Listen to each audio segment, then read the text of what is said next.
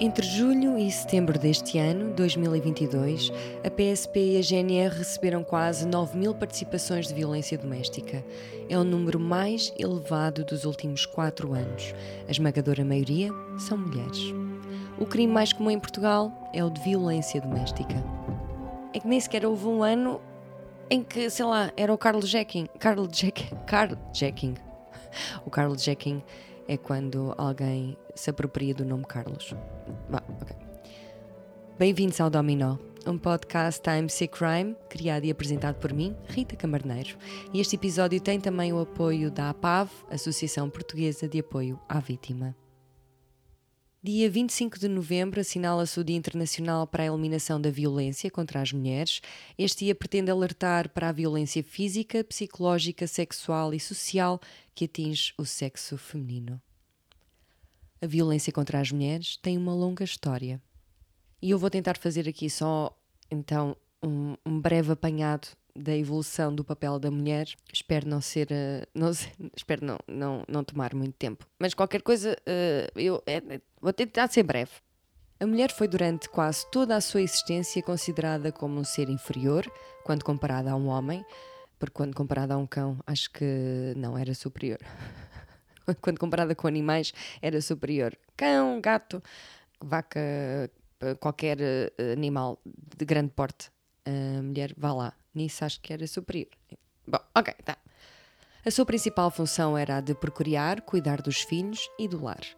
Quando tentamos perceber a origem desta desigualdade ancestral, é desconcertante perceber que tem centenas de anos, para não dizer milhares, e que o papel da mulher sofreu ao longo do tempo retrocessos e avanços. É aquela coisa, ah, é, às vezes é preciso dar dois passos atrás para dar um à frente. Neste caso, é, estava sempre a ir para trás.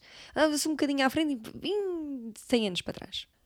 Em algumas sociedades primitivas, por exemplo, estamos a falar uh, dos tempos neolíticos, neolíticos, neolíticos, algumas mulheres eram consideradas seres superiores por terem o dom de conceber um filho, as tarefas eram distribuídas de acordo com a força física entre homem e mulher e a responsabilidade sobre as crianças eram do casal e da comunidade. Nestes tempos também as mulheres caçavam juntamente com os homens e ajudavam a cortar a carne, e por acaso partilho desse gosto. Uh, também eu gosto muito de cortar carne. O que é que eu posso fazer? Gosto. Até presunto, da pata, adoro. Há estudos que sugerem até que foram mesmo as mulheres responsáveis pela grande transformação na evolução com a invenção da agricultura, a criação de plantas e, consequentemente, a domesticação dos animais e também entre os homens, enfim. Sempre precisámos uns dos outros, não é? Como é que chegámos então até aqui? Como é que as mulheres gradualmente foram subjugadas?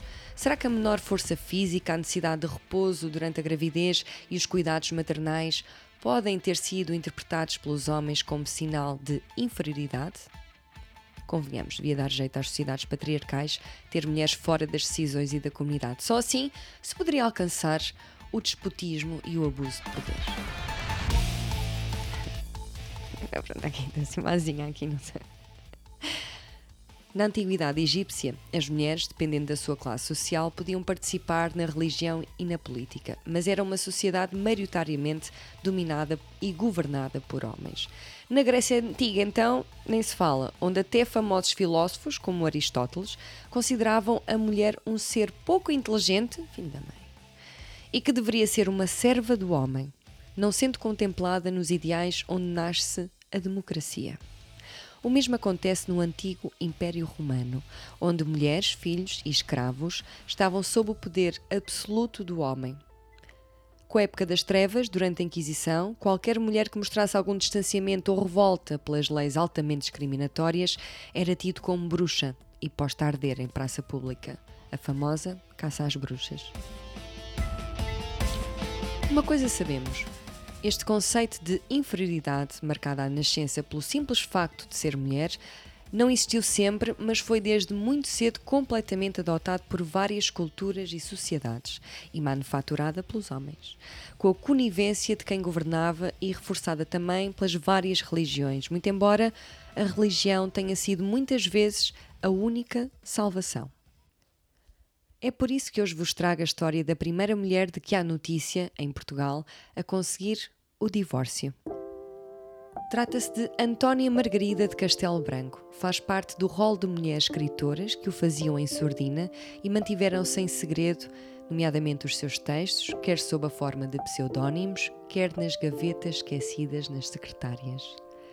Antónia Margarida faz parte desse grupo aparentemente privilegiado de mulheres que receberam alguma educação e altamente instruídas, cuja escrita tornou-se o seu refúgio, o seu lugar seguro. Em pleno século XVII, a mulher não tem qualquer direito de posse aos seus bens, não tem direito à educação nem a participar na vida cívica. Vive-se numa altura em que é legítimo por lei matar uma mulher caso ela tenha sido adúltera, e o contexto cultural e social não favorecia a escrita de mulheres, claro, nem qualquer forma de arte, nem, nem favorecia nada. nem, nem, nem a escrita, nem nada. Até mesmo no século XIX, por exemplo, a mulher precisava da autorização do marido para cantar em público. E claro, se formos olhar para outros países como o Irão, a Arábia Saudita, o Catar, a mulher ainda hoje precisa de pedir autorização ao marido para viajar e continua a ser excluída da participação cívica enquanto cidadã. Mas falemos de Antónia Margarida de Castelo Branco. Antónia Margarida nasceu a 4 de agosto de 1652, em Lisboa, na chamada Vila do Lavradio, que, se não estou em erro, fica ali perto do Barreiro, na Baixa da Banheira. Acho eu, é assim. Se calhar, antigamente devia ser tudo um. parecia um campo de futebol, né? Não vou para ali. Eh, vai sem peito. Só tens de passar por cima das. das, das searas. Ah, ok, tá. Antónia Margarida, vou tratá-la apenas por Margarida. Margarida, Margarida. Vou tratá-la por Margarida. Era de famílias nobres, de ascendência luso-brasileira. Sua mãe era portuguesa, chamava-se Joana Luísa Castelo Branco, e o pai, o brasileiro António de Albuquerque. O pai era tido em muito boa conta no Brasil, mais especificamente na capitania do Maranhão, porque tinha lutado contra a invasão dos holandeses e contra os índios topinambases para defender a sua terra.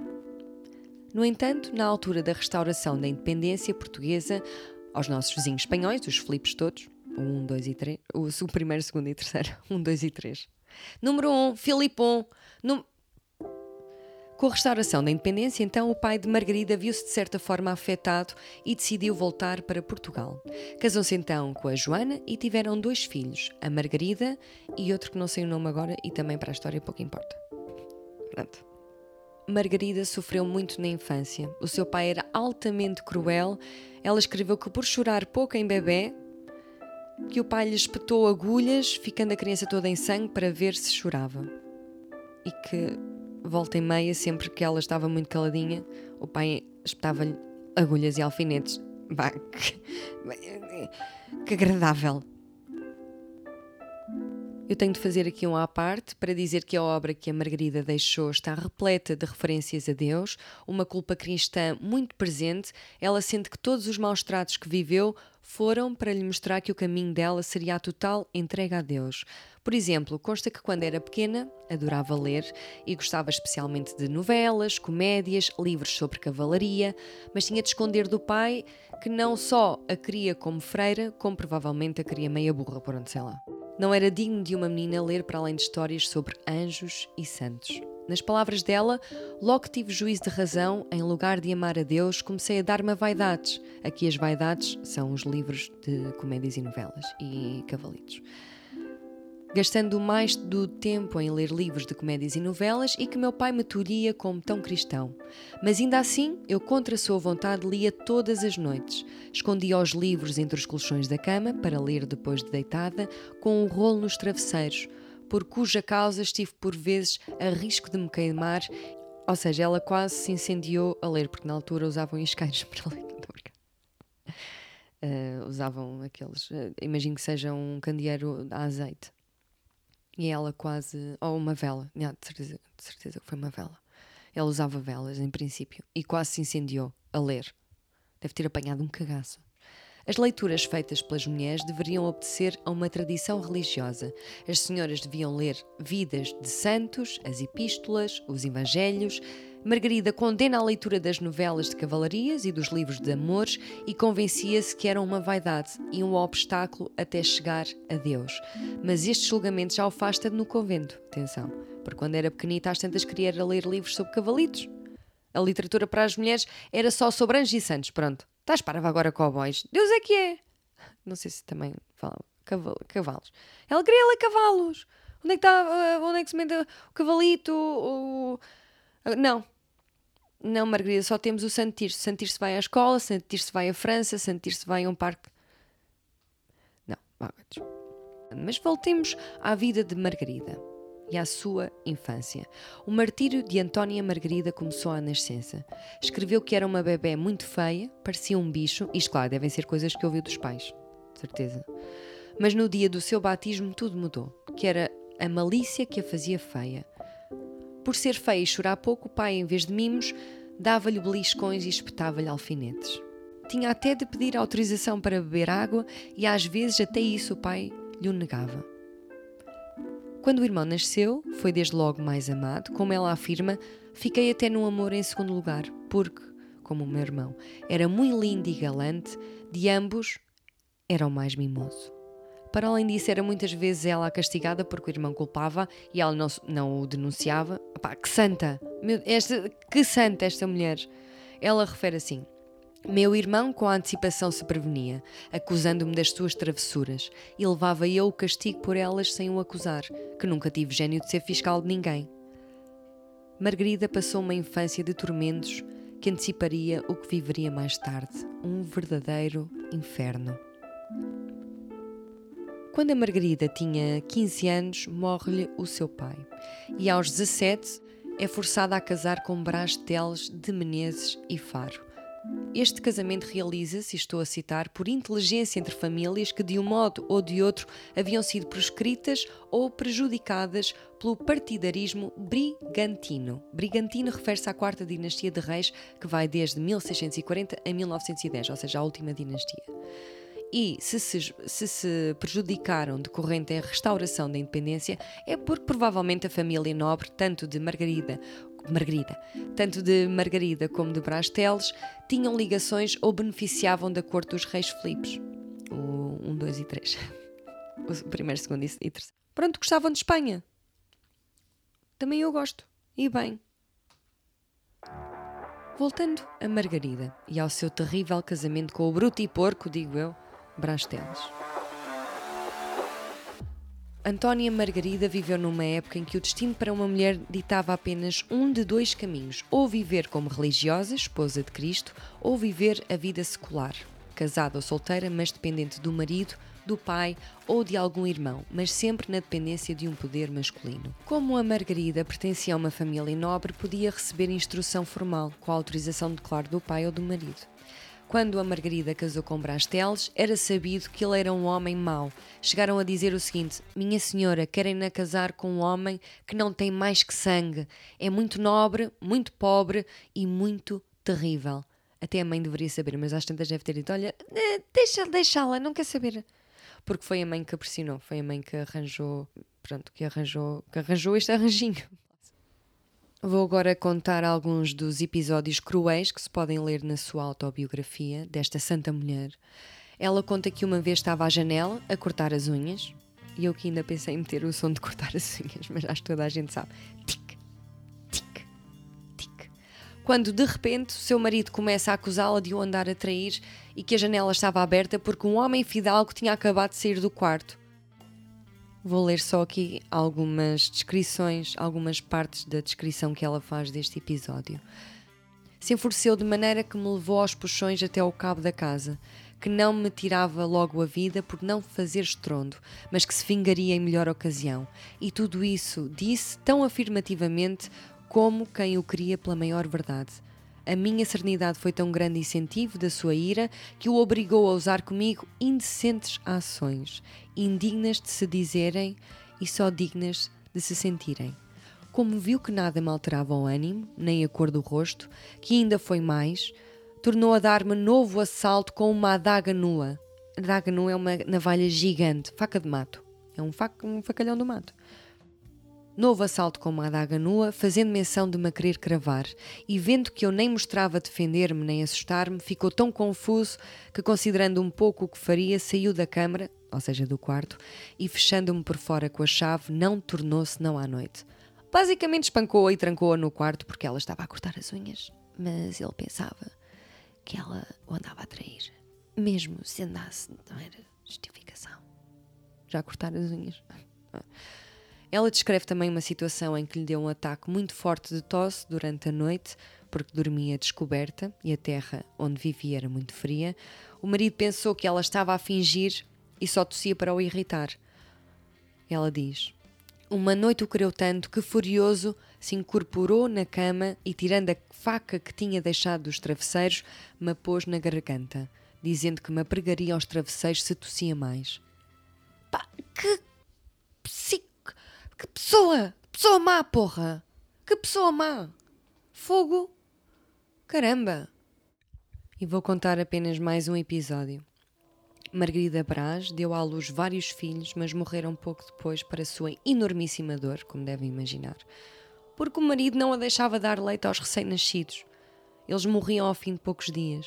Foram pelo menos dois filhos gêmeos e mais um menino em que este último, o marido ainda a obrigou a tratar do caixão antes de morrer.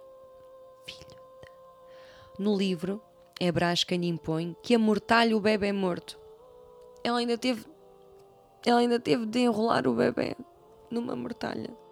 A mortalha não, não são aquelas. Pronto, são. Não, é um lençol. Ela escreve assim: E vi que estive viva com a morte, e vi que com a vida estive morta. Era Brás Teles quem ditava a sentença da morte dos filhos acabados de nascer, obrigando a sua mulher a anular totalmente a sua vontade, instinto, dignidade, usava-a como a causa de morte por não a permitir dar alimento, afeto e amor.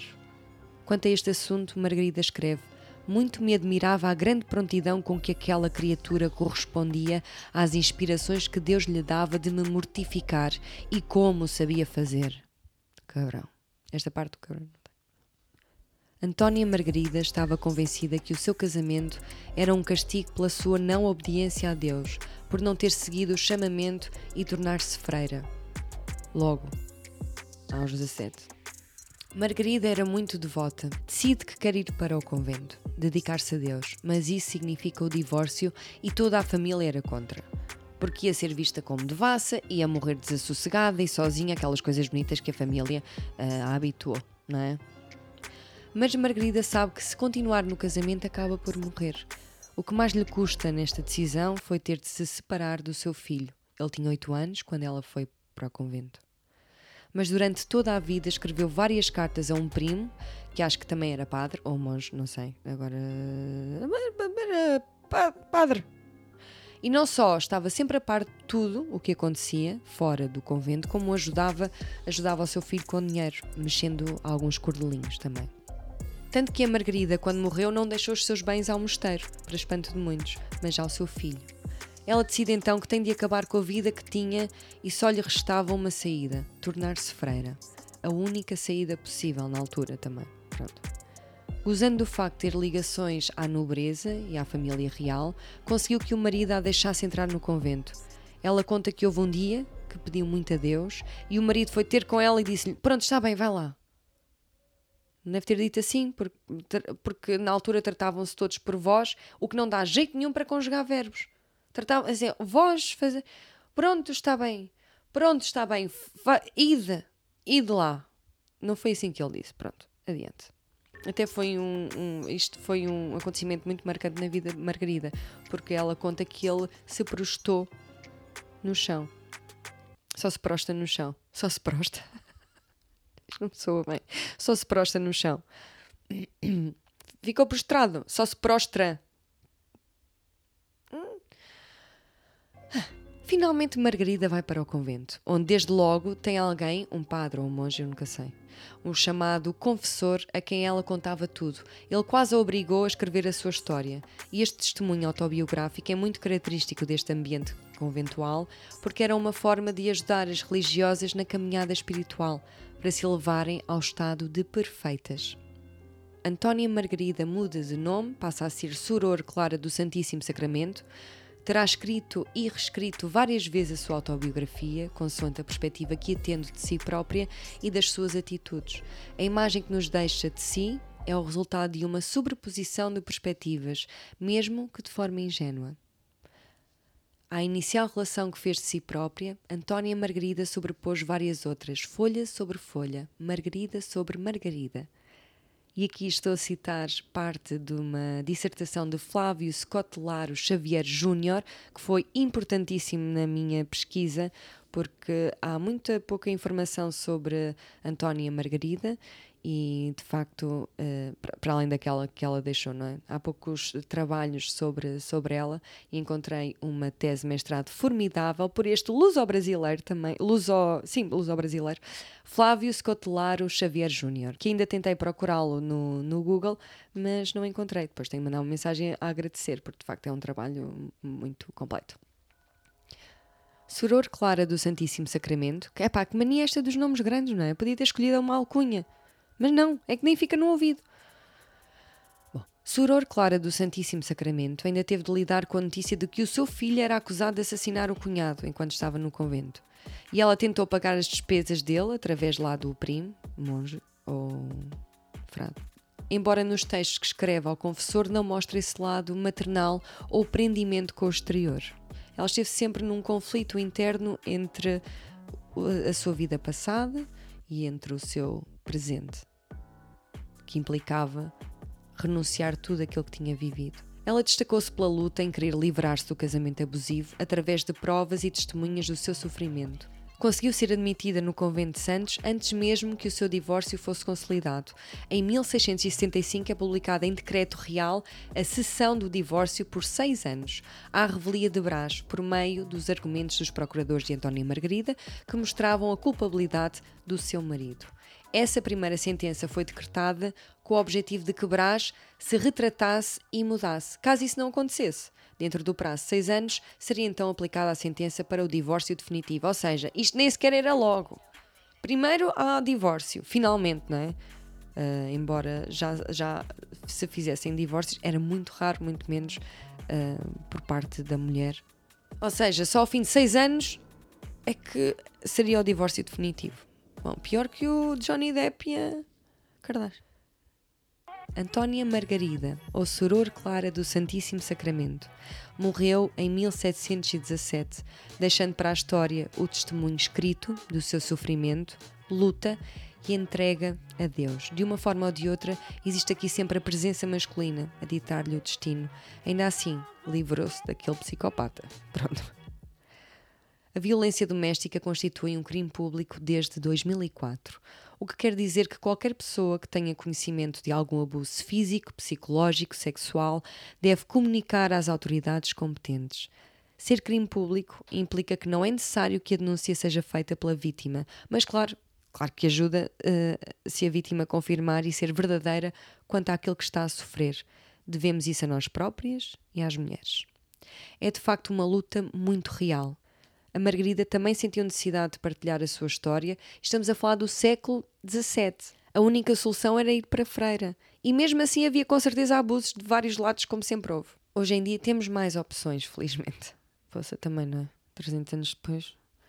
A propósito de violência de género contra as mulheres, conversei com Joana Amaral Dias, psicóloga e ativista, que muitas vezes tem abordado este assunto ao longo do tempo no início disto, não é? Uh, a montante disto, não foram resolvidas as grandes causas estruturais uhum. uh, e que são uh, a semente deste problema. O alcoolismo, Portugal tem um dos, um dos, problemas mais graves do alcoolismo da Europa, em muitos, em muitos destes indicadores é, dos, é mesmo o pior de todos. Temos um padrão de consumo de bebidas alcoólicas que comecem mais cedo, que, é, que, tem, que tem mais quantidades de unidades de álcool, um, e que termina mais tarde, e, portanto, em, em, vários indicadores, nestes que eu estou a dar como exemplo e noutros, nós pontuamos francamente mal quando uhum. comparados com outros países da União Europeia. Uhum. E uh, não, o, o, álcool está associado em muitas situações de violência doméstica e, sobretudo, problemas de alcoolismo, não só o álcool, sim. o álcool, mas mesmo do alcoolismo crónico. Uhum. Pronto, e muitas formas de alcoolismo crónico. E também não resolvemos, nessas causas uh, montantes a montantes, estruturais, também não resolvemos o problema dos, da perpetuação dos ciclos de violência nas famílias.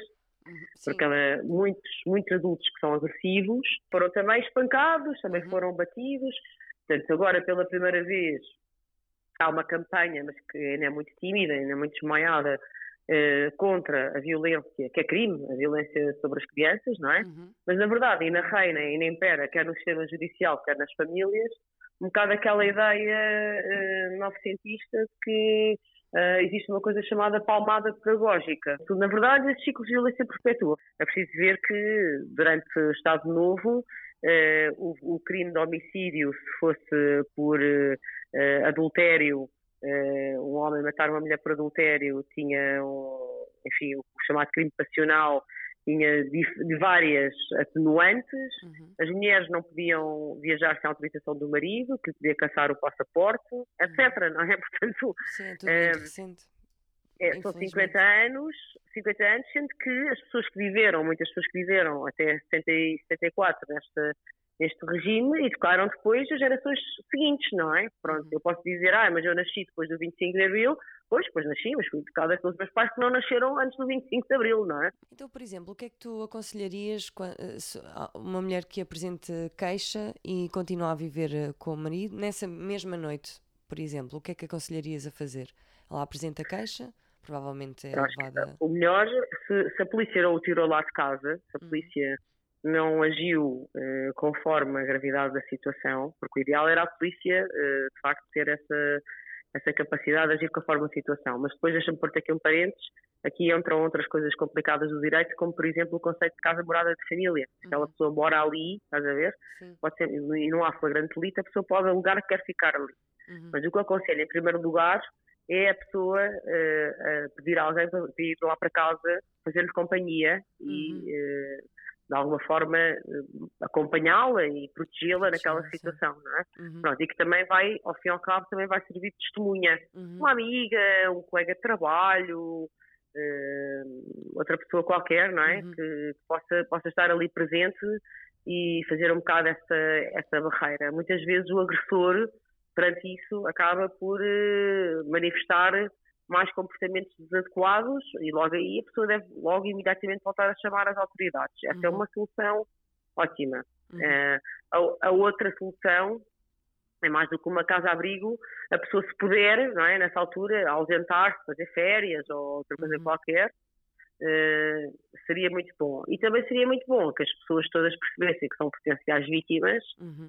porque somos todas, as mulheres uh, devem ter consciência que o perímetro doméstico é provavelmente o sítio, a sua campa, o seu campo de batalha, porque uhum. isso acho que há muitas mulheres que não têm essa noção, mas uh, a violência doméstica continua a ser uma das causas de morte principais nas sim, mulheres. Sim, sim, Portanto, uh, provavelmente e muitas de nós vamos doméstico. morrer em casa, exatamente, muitas de nós vamos morrer em casa às mãos dos nossos companheiros ou ex-companheiros. Portanto, era muito bom que as mulheres lutassem mais por isto, nomeadamente uhum. Em relação a coisas como esta, destes conceitos, casa morada de família, etc., ter assim bocadinho mais alertas e mais críticas para poderem mudar essas regras que evidentemente não funcionam. Na prática não funcionam. Podem ser conceitos muito bonitos no direito e que protegem os arguídos e os direitos uh, de, de, quem é acusado, mas uh, as vítimas de facto não estão, não estão a ter essa proteção e portanto o direito tem que estar ao serviço das, das, sociedades e não o contrário, não é? A uhum. sociedade tem que estar ao serviço do direito. E, e já agora, porquê que achas que é mais comum em homens do que em mulheres? Por várias razões, umas de, umas de educação, não é? Porque uh, e na, esta, toda esta cultura patriarcal e, machista já não sim, está sim, tão sim. acesa, mas ainda, ainda, ainda dita muitas cartas, não é? Ainda tem muito poder, basta olhar uhum. para aquilo que são os centros do poder e ver que realmente eles ainda são maioritariamente masculinos, não é? Uhum. Embora as mulheres tenham Hoje em dia, as mulheres portuguesas têm um nível de educação formal muito mais elevado do que os homens, estou a falar de licenciaturas, mestrados uhum. e doutoramentos. Quando chegas aos níveis de poder na política, poder científico, nas, nas universidades, nos tribunais superiores, nos órgãos de comunicação social, etc., que o que encontras são homens. Os homens continuam agarrados ao sim, poder e a não querer partilhar sim. com as mulheres. E, e, continua a ser difícil para as mulheres, por mais capacitadas e mais credenciais que tenham, uhum. quando chegam às esferas de poder, eh, eh realmente têm mais dificuldade em, estar na cúpula, no topo, pronto.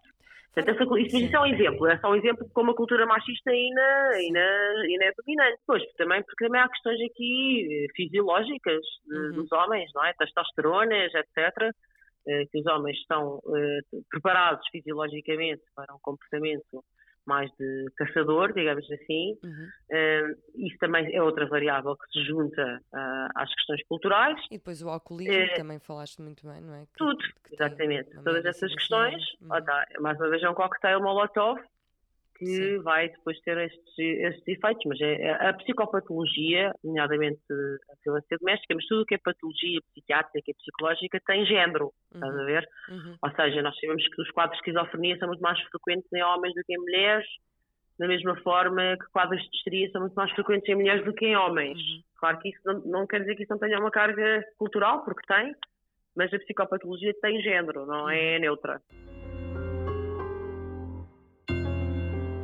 25 de novembro é o Dia Internacional para a Eliminação de Violência contra as Mulheres.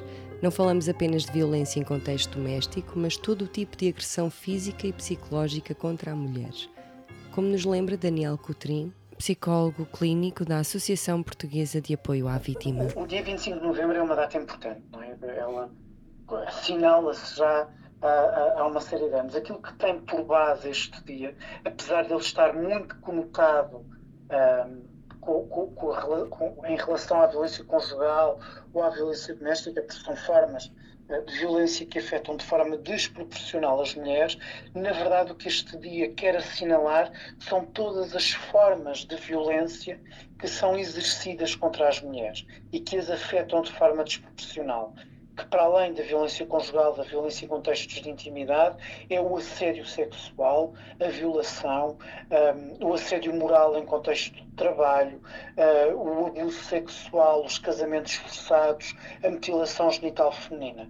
Portanto, tudo isto uh, formas de violência uh, que afetam as mulheres e que são formas de violência de género, uh, marcadamente. O papel da APAV, enquanto organização de apoio às vítimas, é juntar-se a esta data também e assinalá-la uh, de forma a, a, a, a, lembrar, por um lado, a comunidade, por lembrar as pessoas, os cidadãos e as cidadãs, de que estas formas de violência existem e, por outro lado, de sensibilizar todos os cidadãos e todas as cidadãs que estas formas de violência, apesar de serem dirigidas às mulheres, compete-nos a todos nós e a todas nós uh, ajudarmos a denunciar estas formas de violência e, por outro lado, uh, a, não, a, a, não a não tolerar estas formas de violência. Portanto, sobretudo, a criar e a consciencializar as pessoas para uma cultura de não tolerância da violência e uma cultura de, de transversalização dos direitos humanos. Se estiver a ser agredido ou em perigo, ligue de imediato o 112 e peça ajuda. Indique sempre, em primeiro lugar, o local onde está a acontecer a agressão, tente fugir, saia de casa, grite por socorro e dirija-se ao posto policial mais próximo da sua área de residência. É importante que se faça ouvir e que os seus vizinhos ou familiares a ouçam. Mais tarde pode precisar de testemunhas para provar o crime. Desloque-se de imediato ao hospital ou centro de saúde mais próximo, mesmo que não necessite tratamentos, relate o que se passou e peça um relatório médico que mais tarde poderá ajudar na prova. Denuncie o crime às autoridades logo possível.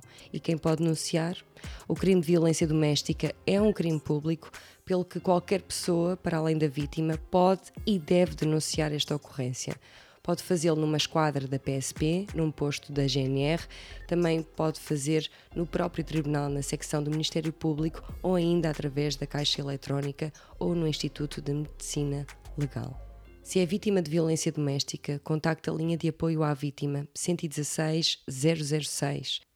A chamada é gratuita Está disponível nos dias úteis das 9 às 21. O apoio está também disponível através do Messenger, Instagram e por videochamada. Obrigada a todos que têm acompanhado o Dominó. Grazie a todos os, os ouvintes. Um especial agradecimento à APAV, a Associação Portuguesa de Apoio à Vítima, a Daniel Coutrin, psicólogo e responsável pela área de violência doméstica na APAV, e à Joana Amaral Dias pela disponibilidade e pelo trabalho na luta contra a violência. Este foi o Dominó, um podcast da MC Crime. Eu sou a Rita Camarneiro. Até à próxima. E obrigada por uh, acompanharem.